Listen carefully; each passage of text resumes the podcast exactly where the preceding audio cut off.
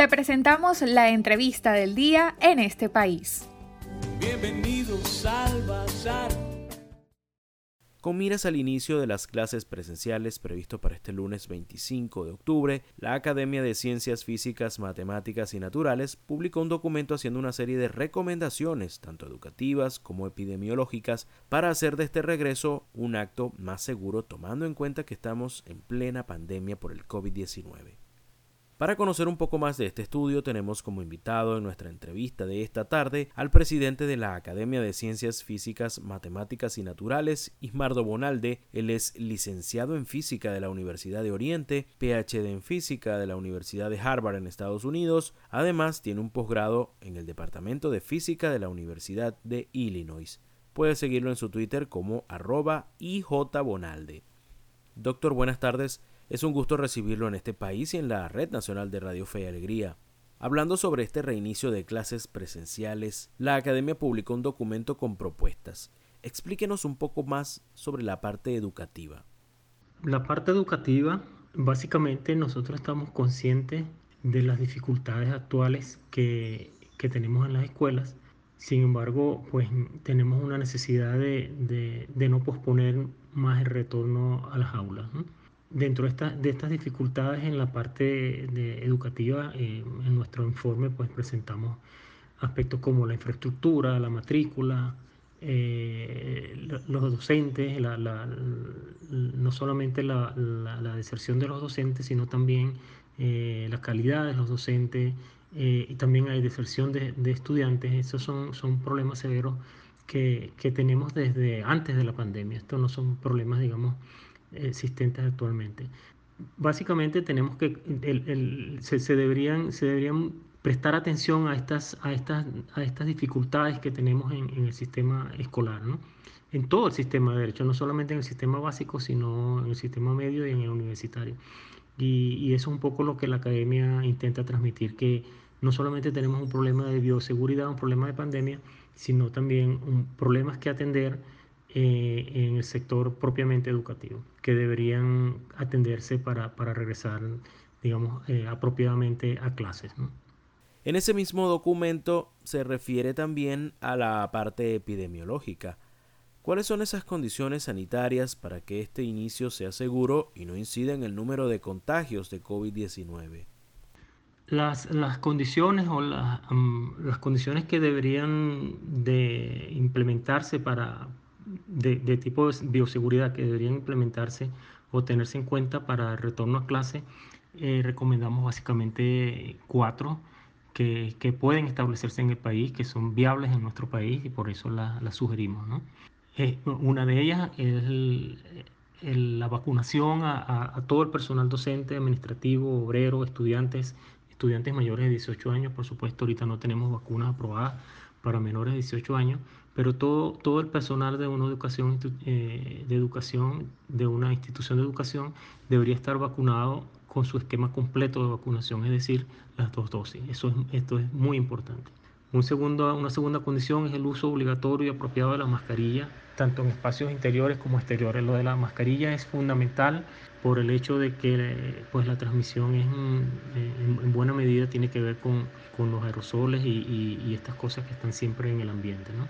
Una tercera condición es que debe promoverse eh, las actividades en espacios, digamos, abiertos, aulas ventiladas, que los aforos en las aulas no sean, no sean, que, que, no sean, que no estén llenos, pues digamos los aforos, que, que, que hay un espacio apropiado entre ellos. De hecho, se propone que tengamos grupos de estudiantes en esquemas flexibles y que sean ajustados, por, por supuesto, para cada plantel. ¿no? Uno de los escenarios que, que, que podrían plantearse es que tengamos grupos alternados por semana. En una semana un grupo, otra semana otro grupo y después en la tercera semana regresa el primer grupo y así sucesivamente. ¿no? Esto demostramos en nuestro, en nuestro documento de los aspectos epidemiológicos que esto puede reducir eh, de manera importante lo que sería el contagio en los planteles educativos.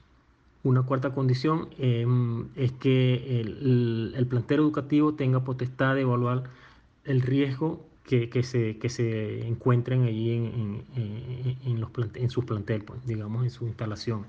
Y, y, esto se puede hacer a través de un monitoreo de, de infecciones sintomáticas a través de encuestas. Normalmente esto debería hacerse con sistemas de, con pruebas, digamos, de tipo PCR, pero bueno, sabemos lo, costoso que es esto y que bueno, muchos de nuestros planteles públicos e inclusive los privados, pues no, no, tienen los recursos para hacer esto. Entonces, bueno, sugerimos que se haga por encuesta para que se, se puedan detectar y agilar infecciones eh, oportunamente para, para evitar el contagio masivo que, que, pudiera ocurrir. Estas son básicamente las cuatro condiciones que sugerimos para la parte de bioseguridad en el regreso a, clases. Les queremos recordar que tenemos como invitado esta tarde a Ismardo Bonalde, presidente de la Academia de Ciencias Físicas, Matemáticas y Naturales. En cuanto al tema del COVID-19, desde la academia, ¿cómo evalúa el proceso de vacunación?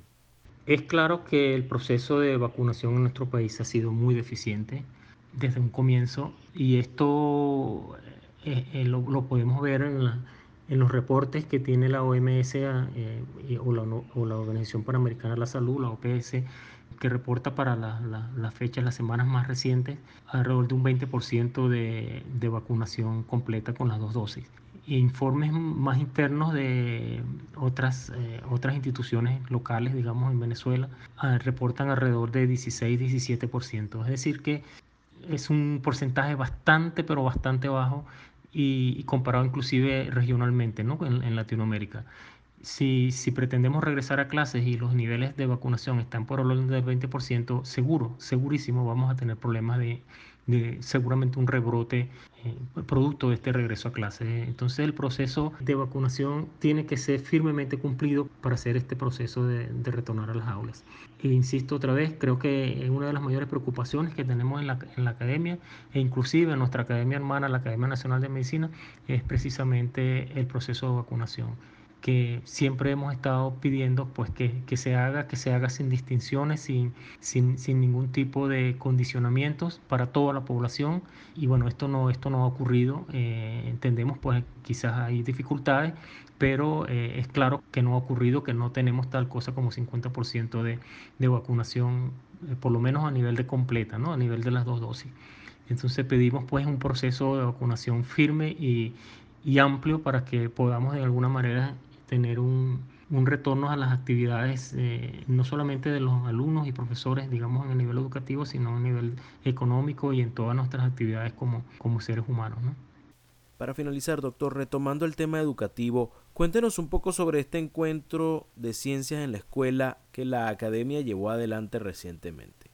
Desde hace unos 15 años la academia mantiene un programa llamado Educación en Ciencia basado en la indagación, que tiene el propósito de, cambiar eh, de alguna manera la forma de enseñar ciencias en el nivel básico de, la educación. Este programa pues tuvo bastante, bastante éxito en sus, en sus inicios. De hecho, más de 40.000 alumnos han, han, recibido, digamos, se han beneficiado de, este programa. en muchas escuelas en, el, área metropolitana eh, en algún momento también lo, se le impartió esta instrucción y bueno, tenemos libros, folletos, eh, cuadernos de clases, eh, varias fuentes didácticas, digamos, o de apoyo didáctico se han hecho para, para este programa. Por supuesto que los problemas de país, las, circunstancias en que, actuales en las que vivimos han dificultado el continuar eh, este programa en, en, buena, en buena forma, ¿no? En, en su buen desarrollo, digamos, lo ha impedido. Y el taller que acabamos de hacer los días, los el, jueves, el miércoles, jueves y viernes pasado, tenía justamente la intención de abordar la forma en que podríamos nosotros mantener el programa que consideramos muy, muy valioso. Este programa siempre ha tenido el apoyo de la Embajada de Francia y ha contado con el apoyo del sector privado como la empresa, Fundación Empresas Polar, la, Fundación Dorta y sucesores, entre otros. Y bueno, eso es lo que estamos tratando de, de hacer con, con, con, Esa es la intención de este, de este taller que tuvimos, es que cómo podemos rescatar la buena marcha de, de este programa que para nosotros es de bastante valor. Una de las escuelas fundamentales en este, en este programa de educación en ciencia basada en la educación fue justamente, lo, fue y lo es todavía, eh, Fe y Alegría. Siempre ha sido quizás la, como la, la, la, escuela matriz ¿no? de, o las escuelas, por, supuesto, ¿no? Eh, matriz en, en, en, cuanto a la implementación de este programa. Eh, sí, fe y alegría, muy importante el apoyo, muy agradecidos por esto también, ¿no?